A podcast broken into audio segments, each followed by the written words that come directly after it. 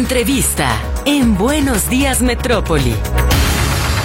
Saludamos en la línea telefónica a la presidenta del Instituto Electoral y de Participación Ciudadana en Jalisco, Paula Ramírez, hoy que arrancan las campañas a nivel nacional, por supuesto, y a nivel gubernatura. Así es de que es buen día para recibir la información oportuna de cuáles son las reglas del juego de cara a las elecciones del próximo 2 de junio. Presidenta, muchas gracias por acompañarnos esta mañana. Muy buenos días, Griselda, qué gusto. Gracias por el espacio. Gracias por la comunicación también, Presidenta. Qué gusto tenerla por acá. Pues que nos pudiera comenzar eh, la entrevista detallando primero en esta etapa del proceso. Sabemos que el Instituto validó eh, hace unas horas apenas las candidaturas de los aspirantes a gobernador y comienza su proceso. ¿Qué pueden hacer, qué no pueden hacer y qué es lo que estarán ustedes vigilando, por favor?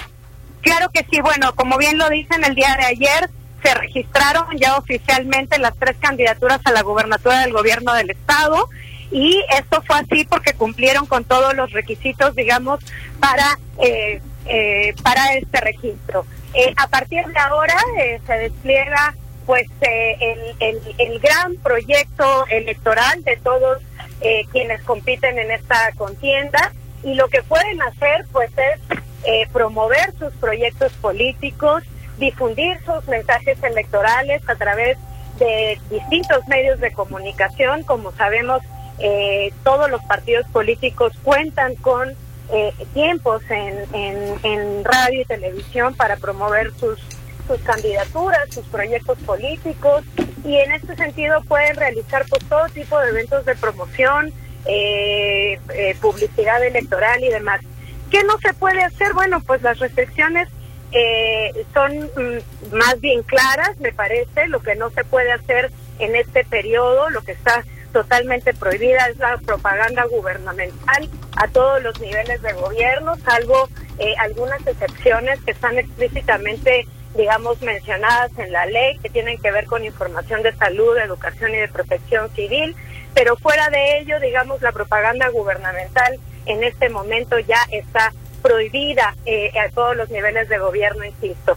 Y en la propaganda que los candidatos y las candidatas pueden eh, desplegar, eh, pues lo, lo, un poco lo obvio, ¿no? No pueden ejercer violencia política eh, contra las mujeres en razón de género, no pueden calumniar a contendientes, tampoco instituciones, eh, ni pues a nadie, básicamente, y tendrán que conducirse con, con respeto y apego a las normas electorales.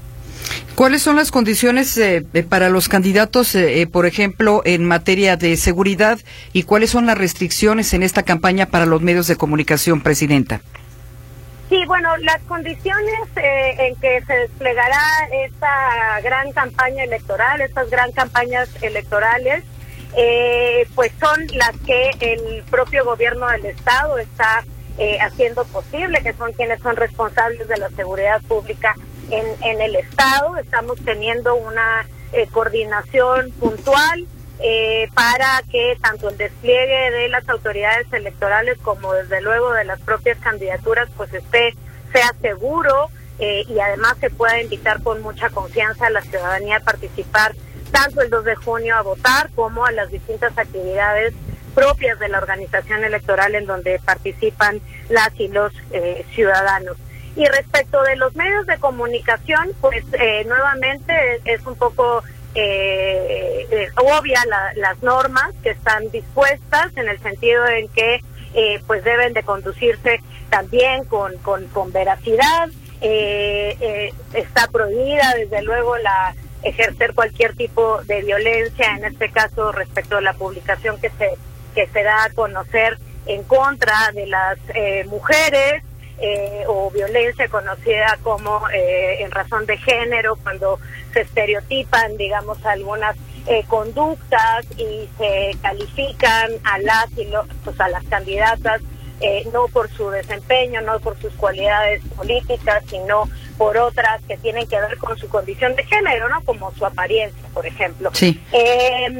estas son, digamos, en términos generales, eh, desde luego tener una cobertura equitativa eh, de las distintas eh, campañas y para ello nosotros en el IEPC estaremos realizando un monitoreo de noticieros que tiene justo la pretensión de ofrecer a la sociedad eh, pues eh, la información sobre cómo los medios de comunicación están realizando la cobertura noticiosa de las campañas.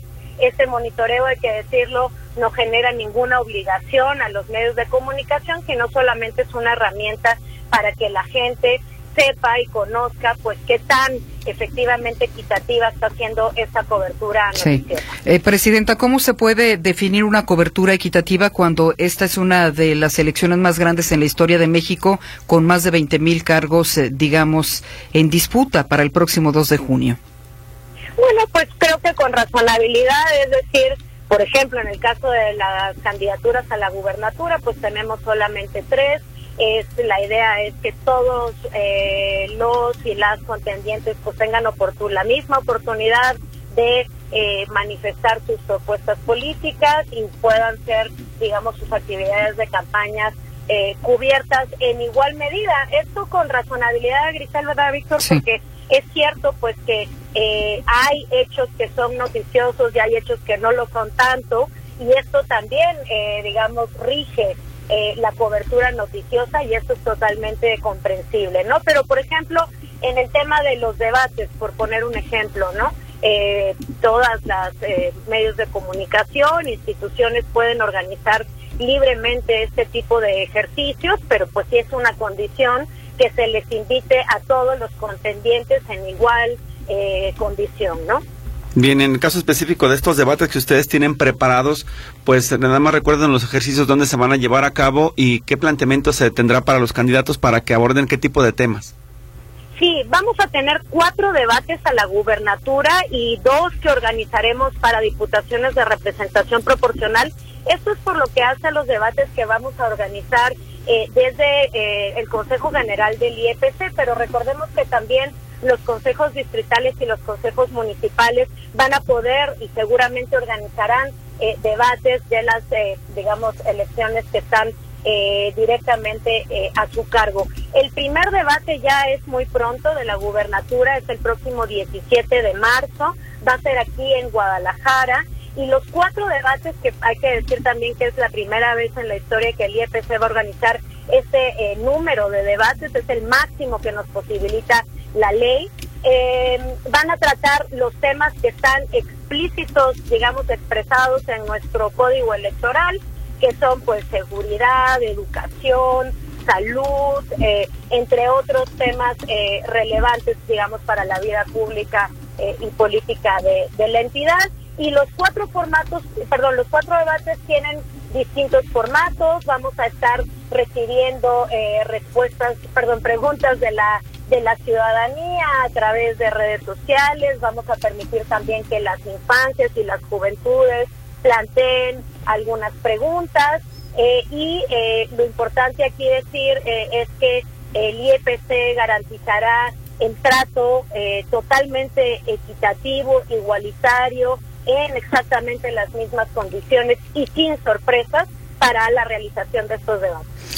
Presidenta, ¿cuáles son las características del proceso electoral en Jalisco? ¿Qué tan tranquilos están ustedes como autoridades electorales respecto a la organización, respecto a la seguridad? Y le preguntaría o recalcaría de nueva cuenta la pregunta, ¿quién es el responsable de la seguridad de los candidatos si ya los eh, tres a la gubernatura solicitaron a través del Instituto Electoral pues eh, que tengan escoltas y si los candidatos pueden contratar seguridad privada?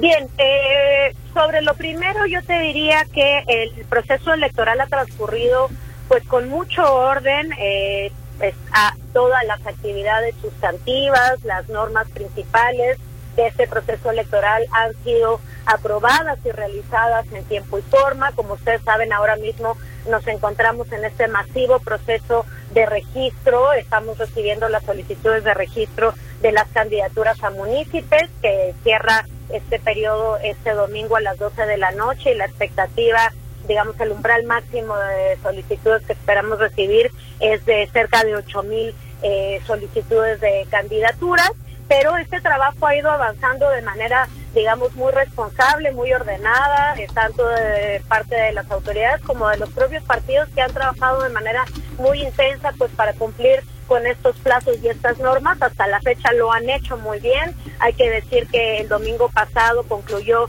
el periodo para solicitar el registro de diputaciones y todos los partidos políticos pudieron eh, registrar o pudieron solicitar, presentar en tiempo y forma sus solicitudes de registro. De manera que eh, en ese sentido, digamos, en el despliegue técnico operativo, en las normas que se han impuesto para regular este proceso electoral, yo diría que vamos muy, muy bien.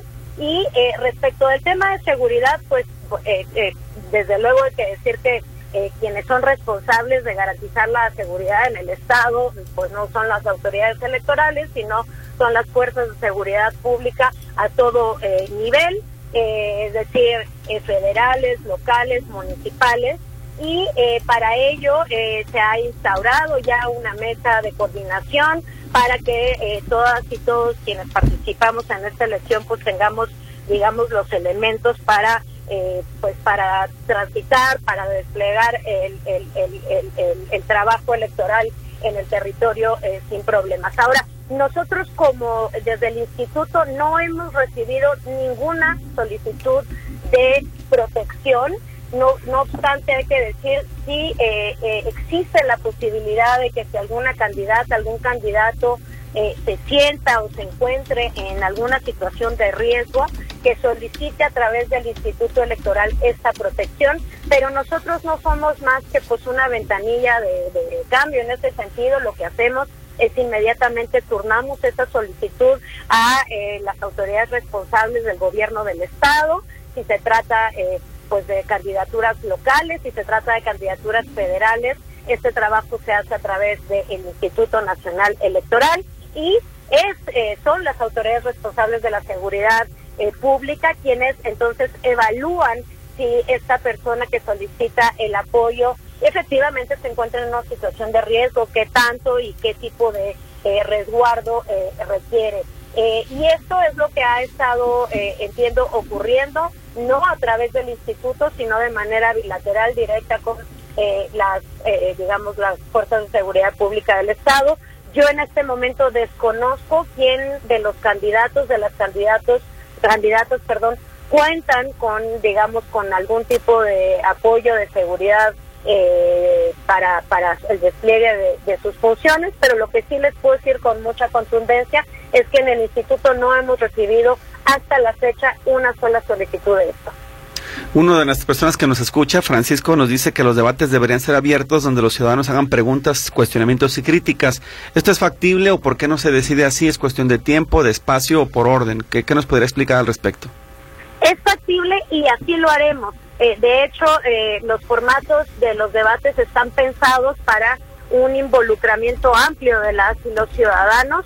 Vamos a estar recabando preguntas de la ciudadanía a través de eh, redes sociales con distintas reglas, digamos, para elegir estas preguntas, porque tenemos la expectativa de que lleguen muchas, las vamos a e incluso eh, requerir de manera regionalizada, entendiendo que las problemáticas en el Estado no son las mismas en todas partes. Entonces, por supuesto que estamos contemplando esa, esa participación. Quizá la pregunta es por qué no lo hacemos directo, ¿no? En, en, estos, eh, eh, digamos, en el mismo foro, espacio en vivo, en que se realizan los debates.